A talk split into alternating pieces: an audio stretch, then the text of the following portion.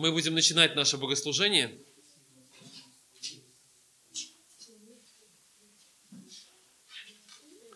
И...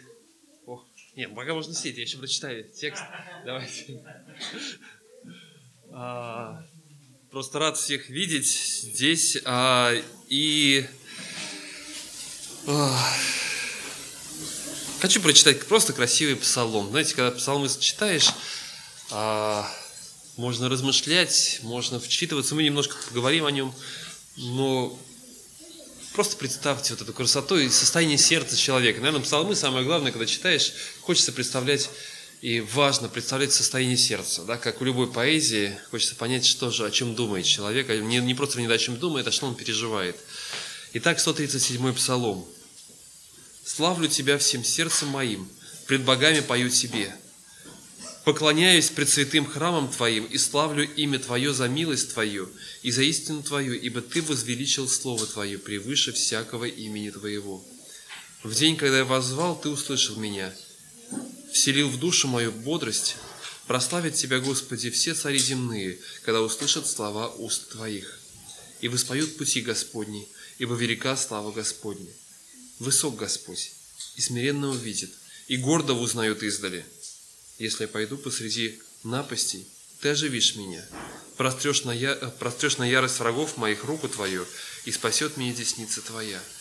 Господь совершит за меня. Милость твоя, Господи, вовек. Дело рук твоих не оставляй. А, псалом уверенность, уверенность человека, который, а, который доверяет Богу и уверен, что Бог проведет и Бог спасет. Его начало, оно очень необычное, да? Славлю Тебя всем сердцем моим пред богами, пою Тебе. И можно вот по-разному это оценивать, потому что э, для нас сейчас, ну, пред какими богами можно петь, да, кажется, что это вообще Бог един, мы все это знаем прекрасно. Но если мы посмотрим внимательно, то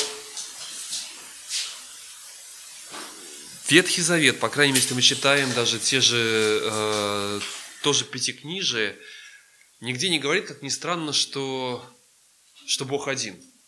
Оно говорит другие немножко вещи, похожие. Он говорит, да не будет у тебя других богов пред лицом моим. То есть там могут быть какие угодно. Но если ты приходишь пред лицо мое, забудь обо всех остальных. Если ты хочешь поклоняться мне, забудь обо всех остальных. Потому что люди пришли, вышли из языческого окружения, где весь мир, все вокруг было пропитано вот этим вот э, пониманием, что за всем стоят какие-то духи, какие-то боги, какие-то непонятные силы, за, каждым, за деревом, там, за дождем, еще за чем-то. За этим нужно помолиться вот этому, за этим нужно обратиться вот к этому Богу. Для того нужно обратиться, прийти к этому Богу. Есть множество самых разных э, вот таких переживаний. Люди боялись всего, что вокруг происходит. И потом кто-то, а конкретно Авраам, решается все-таки последовать за одним Богом, и вдруг видит, что этот Бог работает. Он побеждает всех остальных. Это Бог, который работает в Египте сильнее того же фараона. Потом этот Бог совершает в жизни Моисея и израильского народа, совершает суды над, а, над богами египетскими, над одним, над другим, над третьим богом, богом. И евреи понимают, что наш Бог сильнее, чем все остальное, и мы можем жить под Его защитой, под Его охраной. Неважно, кто и что будет говорить вокруг. В жизни Давида я тоже не знаю до конца, как и что было, но мы понимаем, да, что при Соломоне, по крайней мере, вот это язычество, оно было рядом, да, вот это понимание этих богов, других богов, оно было рядом. И люди все равно продолжали бояться, им самое главное было научиться понимать, неважно, какие силы действуют вокруг. Ты можешь понимать, почему идет дождь, или не понимать этого. Ты можешь понимать, почему земля в этом году производит обильный плод, а в следующем году не производит обильного плода. Ты можешь понимать или не понимать. Сейчас мы с помощью науки это размышляем, они, э, объясняем. Они объясняли с помощью каких-то научных данных, каких-то изучений, которые были, вернее, своих, вернее, языческих каких-то проверяли. Вот не своди разных скотов, поэтому там еще что-то. Это все из этих культов плодородия. Они были окружены всем этим. Но в какой-то момент псалмопевец говорит, я славлю тебя пред всеми другими богами. Самые разные силы действуют вокруг меня. Объяснимые на тот, насколько это возможно, да, с научной точки зрения, вот такой научной, как они это понимали, с научной точки зрения того времени, или необъяснимые, но я буду славить Тебя, Господь, потому что Ты совершаешь великое. В нашей жизни есть тоже очень много вещей, через которые мы проходим, очень много сил, с которыми мы сталкиваемся, объяснимых, необъяснимых, политических, физических законов, еще каких-то законов этого мира, которые действуют. Но я буду славить Господа, который над всем этим, который превыше всего того, что мы можем помыслить и понять. Мы будем жить, будем славить Его, и поэтому мы приходим сюда, чтобы утвердить Его власть. Мы можем понимать и можем не понимать, как работает этот мир, но мы знаем, что над всем этим – стоит Господь. И мы будем поклоняться Ему. И сегодня мы пришли сюда для того, чтобы поклоняться тому, у кого есть власть и сила, у того, которому, которому можно возвать, и Он услышит, к тому, который покажет свою силу тогда, когда все вокруг будут настаивать на своих правах на нашу жизнь. Есть тот, кто по-настоящему обладает властью. Давайте будем молиться Ему. Братья и сестры, приветствую вас всех в таком немногочисленном составе, наверное, начались праздники жатвы и начали дружно их посещать. А, мы сегодня будем дальше двигаться по Евангелию от Матфея в 10 главе и коротко освежим в нашей памяти события, которые предшествуют 10 главе. Итак, а, Небесный Царь после своего сорокодневного поста провозглашает законы своего царства на горной проповеди, в которой он авторитетно поправлял неверное трактование и применение заповедей Ветхого Завета. Затем он начал подтверждать свою власть а, тем, что стал творить чудеса, а, стал подтверждать, подтверждать свои притязания на звание нового царя. И так он совершает ряд чудес, побеждая сначала болезни, потом стихию, и потом а, одерживает победу над легионом демонов. Затем он говорит о своем праве прощать грехи, подтверждая это заявление очередным чудом, и параллельно с этим растет число его последователей. А, призвание сборщика податей в пользу Рима по имени Матфей ознаменовалось пиром в доме последнего. Пришли другие мытари а, и прочие грешники, да, как считало а, значит, общество того времени, особенно религиозные фарисеи. И отвечая на обвинения вот этих вот религиозных людей, фарисеев, почему он общается с такими вот людьми, Иисус произносит одну из самых своих знаменитых фраз. «Не здоровые имеют нужду во враче, но больные. Я пришел призвать не праведников, но грешников к покаянию». А, итак, мы сегодня на 10 главе, а предыдущая 9 глава, она заканчивалась тем, что, видя толпы народа, он сжалился над ними, что они были как овцы, не имеющие пастыря. А, тогда говорит ученикам своим, жатвы много, а делателей мало – Итак, молите господина жатвы, чтобы выслал делателей на жатву свою. И призвав двенадцать учеников своих, он дал им власть над нечистыми духами, чтобы изгонять их и, и врачевать всякую болезнь и всякую немощь. И, и так мы видим, что новый царь пришел не только для того, чтобы заявить о своих правах на царство а, и доказать своими чудесами это право. Мы начинаем узнавать его сердце и начинаем понимать его ценности – Новый царь по-настоящему любит людей и сострадает им. Но не только это. Он знает, что проблемы людей а, заключаются не во внешних обстоятельствах, не в болезнях, не в голоде, а, но в нашем разделении с Богом. Мы знаем из Писания, что Иисус был дан миру Богом для того, чтобы спасти нас от вот этого погибельного состояния через свою жертву, чтобы возвестить миру о возможности такого спасения, чтобы открыть человечеству любящее сердце Небесного Отца. Ведь э, не секрет, что до сих пор э, в миру э, есть такое разделение гневного ветхого Бога Ветхого Завета и любящего Иисуса. Нет, видящий меня видел Отца, Иисус говорит позже ученикам, если ссылаться на Евангелие от Иоанна. При этом мы видим, что Христос, Он целенаправленно шел на Голгофу, но не менее Он целенаправленно, Он готовил тех, кто после Его воскресения, вознесения на небеса будет продолжать нести миру весь спасения. И а, если я правильно посчитал а, смысл стихов Евангелия от Матфея, то почти половина всех стихов говорят о том, как Иисус общался с учениками, как Он уделял им время. И вот мы видим вот это целеустремленное сердце Иисуса. Итак, мы читаем с вами 10 главу Матфея а, с 5 стиха по 15 Матфея 10 глава, с 5 по 15 стихи. Сих двенадцать послал Иисус и заповедал им, говоря, «На путь к язычникам не ходите, и в город Самарянский не входите, а идите наипаче к погибшим овцам дома Израилева. Ходя же проповедуйте, что приблизилось Царство Небесное. Больных исцеляйте, прокаженных очищайте, мертвых воскрешайте, бесов изгоняйте, даром получили, даром давайте. Не берите с собою ни золота, ни серебра, ни меди в поясы свои, ни сумы на дорогу, ни двух одежд, ни обуви, ни посуха, ибо трудящийся достоин пропитания. В какой бы город или селение ни вошли вы, наведывайтесь, кто в нем достоин, и там оставайтесь, пока не выйдете.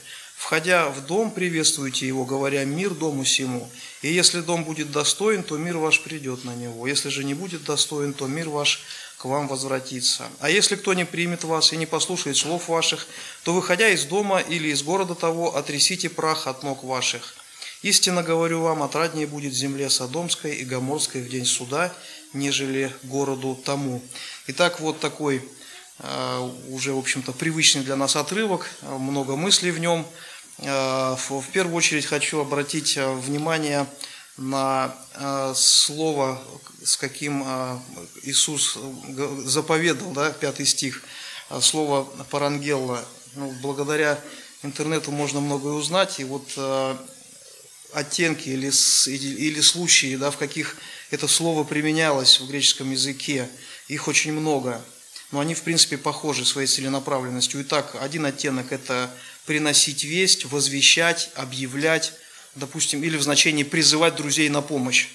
А, следующее значение – это указывать, предписывать, приказывать, требовать, отдавать распоряжения, предписания. У, допустим, у военачальников вот фразы, да, там, да, заготовьте продовольствие, да, или он отдает приказ. То есть вот а, это слово применялось у них. А, слово это использовалось, когда нужно было призвать, побудить, в том числе взяться за оружие, записаться в войска, объявить всеобщий набор. А, этим словом а, призывали э, друзей отнестись ответственно, прийти как можно раньше. Политические там, значит, в городах, да, у греков, да, демократия, что созывать единомышленников, устраивать политические какие-то сговоры, дебаты добиваться поста какого-то дипломатического и учить наставлять. Вот такие оттенки. Ну, ну, я так поразмышлял. Конечно, у нас э, в русском языке, наверное, все по-другому. У нас мы оттенки передаем тоном, допустим. Подойди сюда, пожалуйста. Э, подойди сюда, да. А здесь вот прямо отдельное слово, которое говорит о серьезности намерений. Я глубоко не изучал, но, возможно, есть слово, которое там, пойдем там покушаем, да, может быть, наверное, другие слова. А вот здесь это, это слово употребляется, которое говорит именно о серьезности намерений говорящего. Вот такое слово Иисус употребил. Вот такая краска здесь для этого отрывка. Мы видим, что Иисус запрещает ученикам идти в Самарию и к язычникам. И все его служение, оно было вот, э, мы прекрасно видим с вами, что он не стремился им служить. Да, значит, хотя он и не уклонялся от них, но у него не было цели послужить язычникам и самарянам. «Я послан только к погибшим овцам дома Израилева». Впоследствии он так отвечал Серафиникянке, да, такая, такой народ языческий был. Хотя он и просьбе ее уступил, удивившись ее кротости и мудрому ответу. Но в целом, повторюсь, мы видим, что он не искал служения язычникам и самарянам. И вот в этом велика верность Отца Небесного, который поклялся Аврааму благословить, да, вот его предков, мы видим физических вот в этом, да, а, но а, и так он и поступил, что Христос был послан первым к ним, именно для них. Но милость Божия велика и к нам, и к остальным народам, да, что все верующие во Христа по всему лицу земли благословляются вместе с верным Авраамом.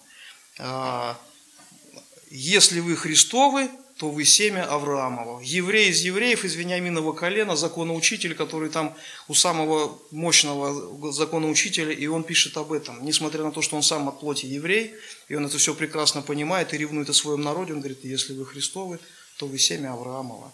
Поэтому здесь вот Божья такая милость и к евреям, как э, к физическим потомкам Авраама, и Авраама, и к нам, как к духовным потомкам Авраама. Итак, а, соблюдается этот порядок и в дальнейшем, потому что Христос, когда воскрес и явился ученикам, когда Он прощался с ними а, в деяниях апостолов – 1 глава, 8 стих, он заканчивает свою речь прощальную перед Вознесением, говорит, «Итак, вы примете силу, когда сойдет на вас Дух Святый, и будете мне свидетелями в Иерусалиме и по всей Иудее и Самарии, и даже до конца земли». То есть он воскрес, когда он воскрес, он тот же самый порядок им провозглашает, потому что так должно быть, так, так хотел Отец Небесный.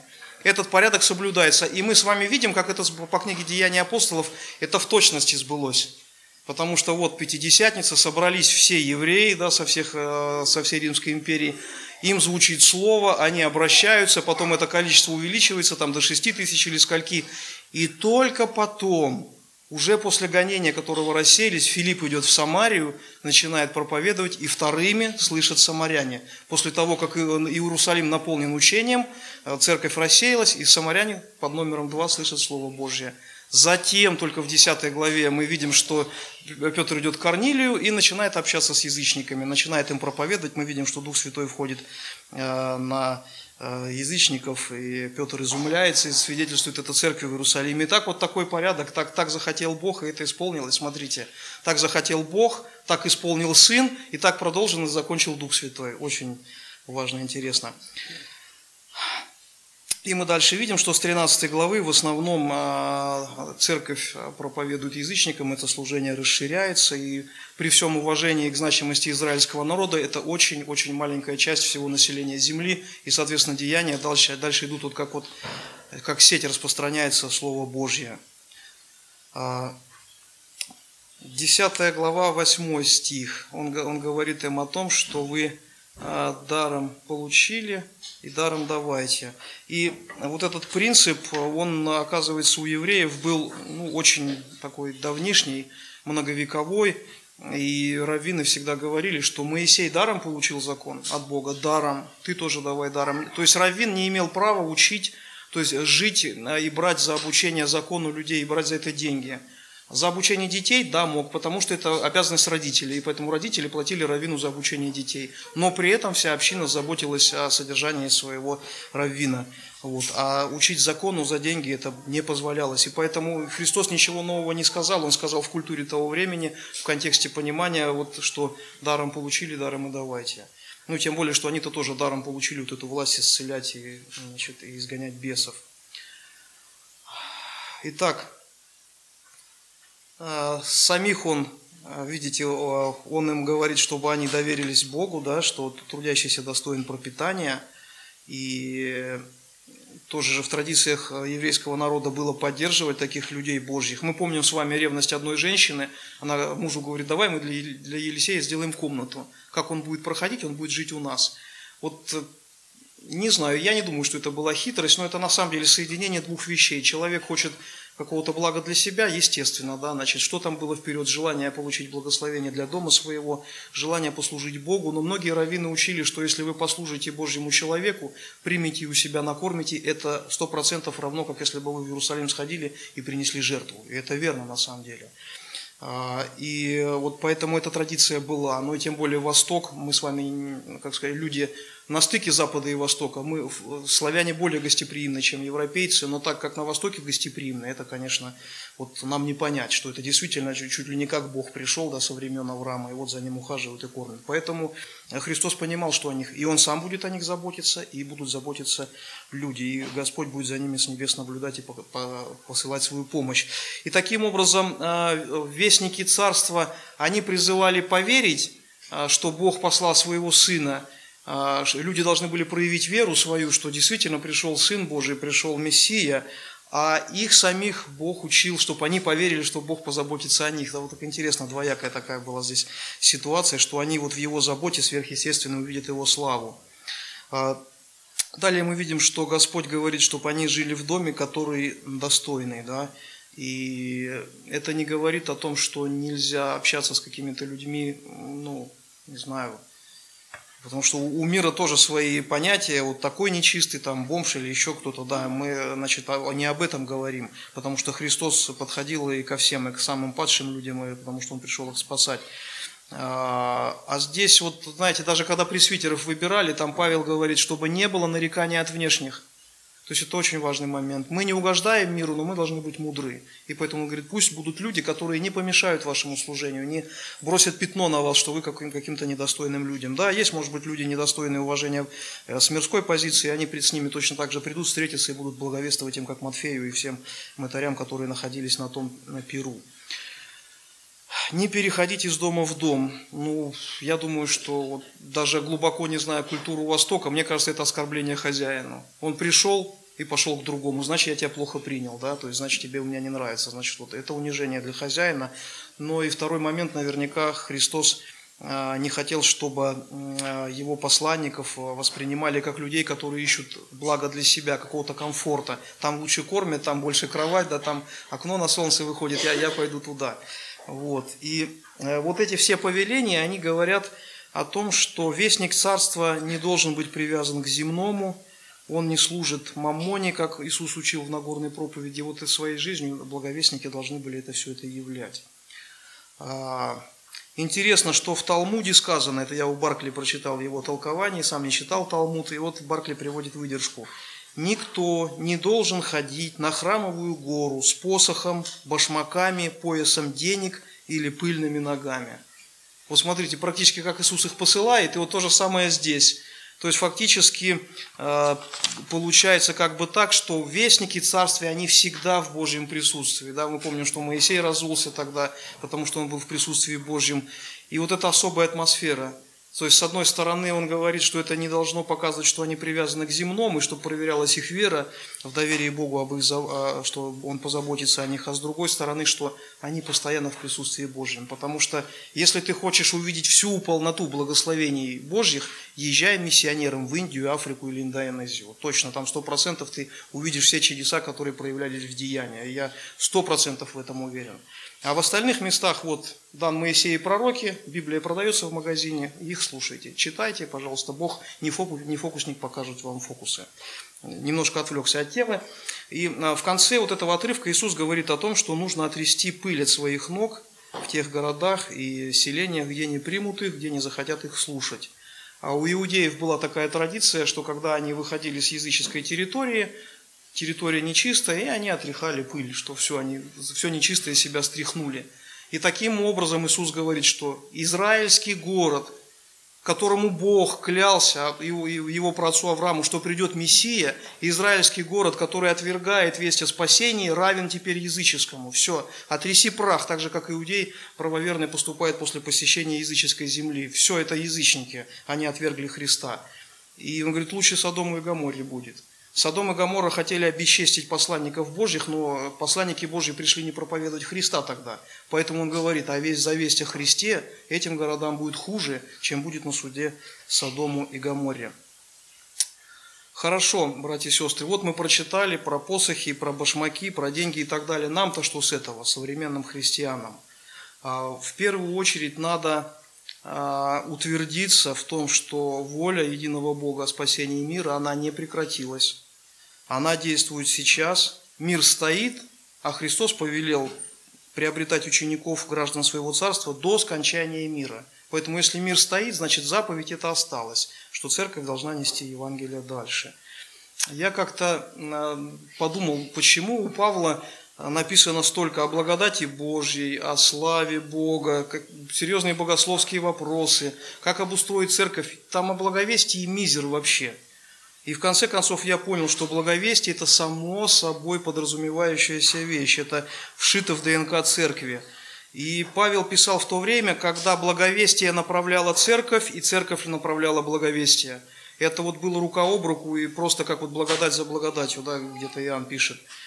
А церковь в Антиохии, она возникла, естественно, через благовестие, и именно через ту часть, которая называется личное свидетельство. Мы видим, что тогда иудеи, рассеявшиеся, не говорили никому, кроме иудеев, а вот те, которые иудеи были из других мест, с Кипра, там еще откуда-то, и они вот в свидетельстве стали говорить язычникам, и язычники начали обращаться в Антиохии.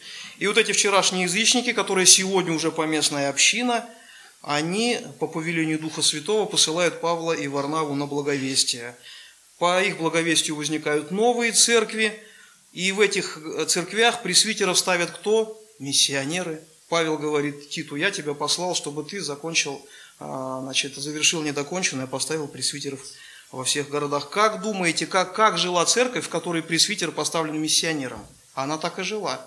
Это было неразрывно для них, э, благовествовать было как дышать на тот момент. А, прошли столетия, Да, мы видим что разительную перемену тех церквей сегодняшних. Э, если сегодня такие примеры, как тогда, да, и слава Богу, что их очень много, очень много. И в основном, конечно, это в странах развивающихся, в каких-то местностях, ну или где-то, где какое-то пробуждение происходит. Ну, э, говорил как-то с нашим известным таким миссионером Рувим Степановичем Волошиным, и он очень радовался э, церквям в Бразилии, допустим, что в трущобах возникает церковь, нищая практически, потому что люди живут в трущобе. Они только возникли, они начинают уже собирать банки Кока-Колы, Пепси-Колы, чтобы создавать новую церковь. Представляете, как здорово? Вот как, как Господь не радуется этому. Жизнь церкви, она стоит, если можно так выразиться, на трех китах, и все они связаны со славой Божьей. Все три, все три значит, сферы жизни церкви, они связаны со славой Божьей. Первое – это непосредственное поклонение Богу в молитвах, песнопениях, как индивидуально мы делаем, так, так и совместно. Второе – это наставление учеников в истине, применение ее на практике для нашего преображения в образ Христов, чтобы люди видели ваши дела и прославляли Бога, Отца Небесного да, за эти дела. Это Нагорная проповедь, это царь так сказал. Э, третье тоже связано со славой Божьей, это свидетельство о славе Божьей, э, что Бог послал в мир Сына Своего Иисуса Христа. И вот эти три составляющие, они формируют ДНК церкви полностью. При увеличении или при уменьшении одной из них дает нездоровые формы. Нездоровые формы жизни. Мы вот э, буквально нам дочь, она учится там на будущий эколог, и вот она нам рассказывала, как попадание разных ингредиентов вредных в пищу постепенно разрушает у человека ДНК, там разворачивает даже молекулы, потому что это очень сложно, и начинают рождаться нездоровые дети. То же самое, поврежденная ДНК – нездоровый ребенок. То же самое в церкви. Поврежденная ДНК – нездоровая жизнь, неугодная Господу. А, нельзя сеять, не взращивая, и нельзя говорить, вот я сначала усовершусь, а потом начну свидетельствовать. Ну и, конечно, без личного познания Бога, без глубокого поклонения Ему мы вообще ничего не можем делать. Без меня не можете делать ничего, Христос сказал. Вот эти три вещи, которые служат славе Божьей. Если говорить о благовестии, что можно взять, в том числе и сегодняшнего отрывка?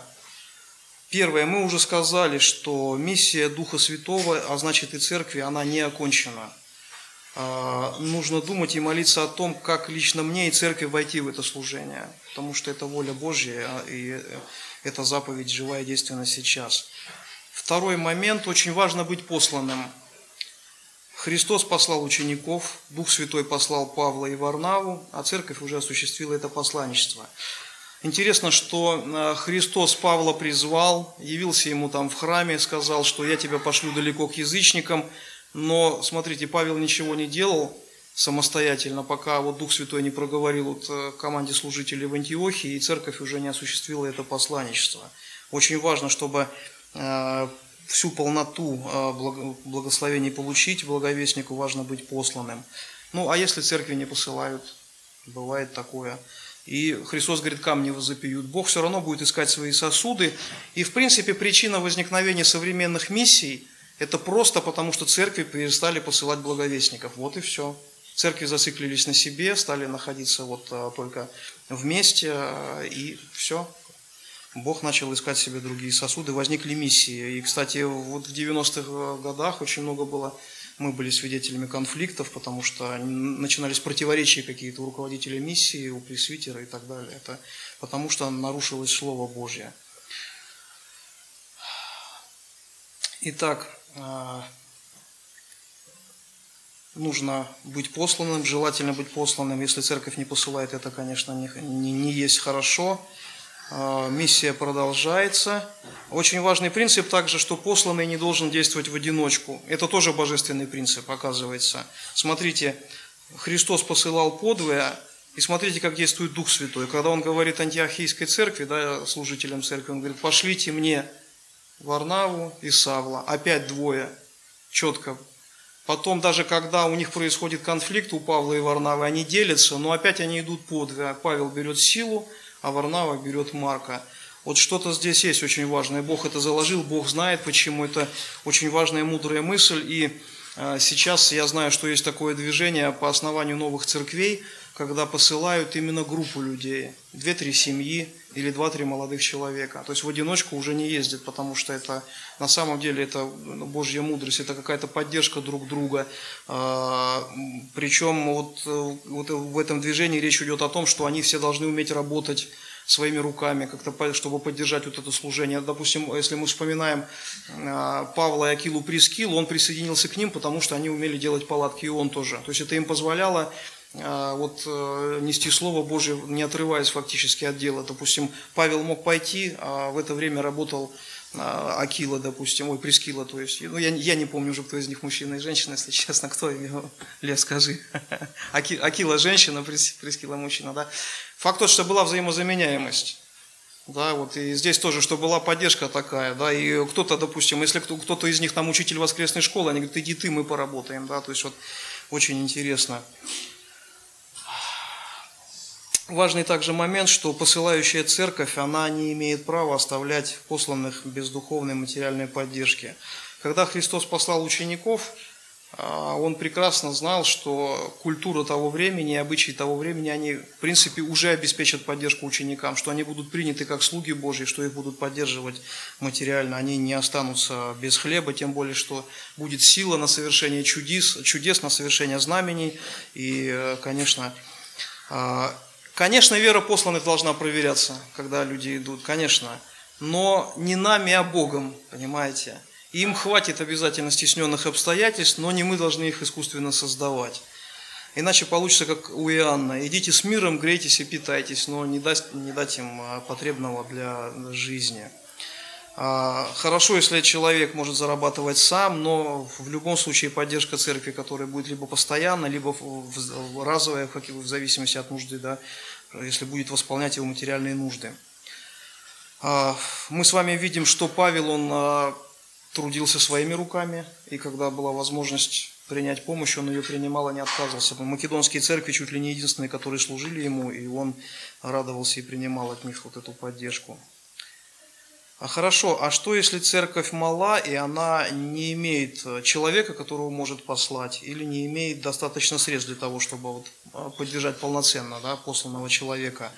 Я на сто процентов уверен, что если церковь путем размышлений, молитвы, какого-то совета с руководством миссии или служителей региона, она познакомится с миссионером, за которого будет молиться, будет жертвовать какую-то сумму, а, пусть даже небольшую, но постоянно, эта церковь будет являться благовествующей церковью, сто процентов. Потому что она ревнует об этом, она не хочет остаться в стороне, она хочет принять участие в этом. Ну и, конечно, это не должно быть самоуспокоением, что вот мы поддерживаем кого-то и все с меня хватит. Я тоже должен ревновать и молиться об этом. А, на личном уровне, на личном уровне очень важно а, мне, как христианину, не подвергаться каким-то эмоциональным порывам и не пытаться чувством долга воздействовать на самого себя. Понимаете, э, если я вижу, что что-то не так в моей жизни, то надо просто честно начать разговаривать с отцом своим. Потому что вот даже в жизни с человеком, который тебя искренне любит, очень важно разговаривать честно. Потому что он все тебе скажет как есть. Он поправит тебя и ради ваших отношений, ради тебя самого. самого. А, и а, если есть какая-то апатия, неумение, я не знаю, или просто мы замечаем, просто мы должны честно говорить об этом Богу. Это самый главный совет. Не поддаваясь на какие-то лозунги, обвинения и так далее. Именно личные отношения с Богом, они возрождают здесь это и показывают, в чем проблема и в чем причина. А, и, конечно, очень важно подумать о времени и качестве общения с Богом. Очень важно. Потому что тот, кто входит в присутствие Божье, он не остается неизмененным. Это очень важно понять. Тот, кто ходит в присутствие Божье, тот познает Его славу, Его любящее сердце, Его ценности, Его цели. И, естественно, такой человек, он начнет понимать, чего хочет Бог вообще от него, по отношению в том числе окружающим людям. Это будет для него естественно. И э, слово заключительное, которое ободряющее для нас – это Иоанн пишет в своем первом послании, 5 глава, 14 стих. «И вот какое дерзновение мы имеем к, ним, э, мы имеем э, к Нему, что когда просим чего по воле Его, Он слушает нас» что когда мы просим, что по воле Его, Он нас будет обязательно слушать. Если я ревную, переживаю о себе, о погибающем мире, если я буду бы об этом просить, обязательно будет ответ. Может быть, не сразу, но он будет. Важно, важно идти, важно понимать, важно идти к Богу в первую очередь, чтобы понять, понимать Его волю, Его любящее сердце, чтобы принять участие в этом действительно плане заповеди Божьей. Аминь. Помолимся. Господи Боже, мы благодарим Тебя за Твое Слово, которое прямое, которое честное, Господи, и которого мы не можем избежать, обойти какие-то углы, которые нам не нравятся, Господь, но мы знаем, что Ты есть любовь, что Ты есть высшее благо для каждого из нас и для каждого человека на этой земле. Господи, миссия Твоя продолжается, и по этой причине каждый из находящихся здесь в зале, э, он здесь, потому что Ты любишь, Господь, а, и Ты когда-то послал к нам людей, и Ты когда-то Духом Святым провозвестил нам через Слово Твое, через радио, личную встречу, через Новый Завет, еще какие-то свидетельства, Господи, и мы понимаем прекрасно вот то, что эта миссия продолжается, Господь. Мы просим о нашей церкви, о каждом из нас, Господи, чтобы в нашем общении с Тобой укреплялось наше желание, Господи, понимать а, Тебя, следовать Тебе, Господи, чтобы возрастать в этих двух важных заповедях о любви к Тебе, Господь, и о любви к нашим ближним. Понимаем, что без Тебя не можем ничего сделать. Благодарим Тебя, Господи, за то, что Слово Твое оно всегда звучит, и Дух Твой всегда с нами для того, чтобы наставить, дать силы, укрепить, как вот уже и пели в начале, и читали, Господь, об этом все оружие. Благослови нас в каждом дне, Бог наш, для славы Твоей, Отец, Сын, Святой Дух. Аминь.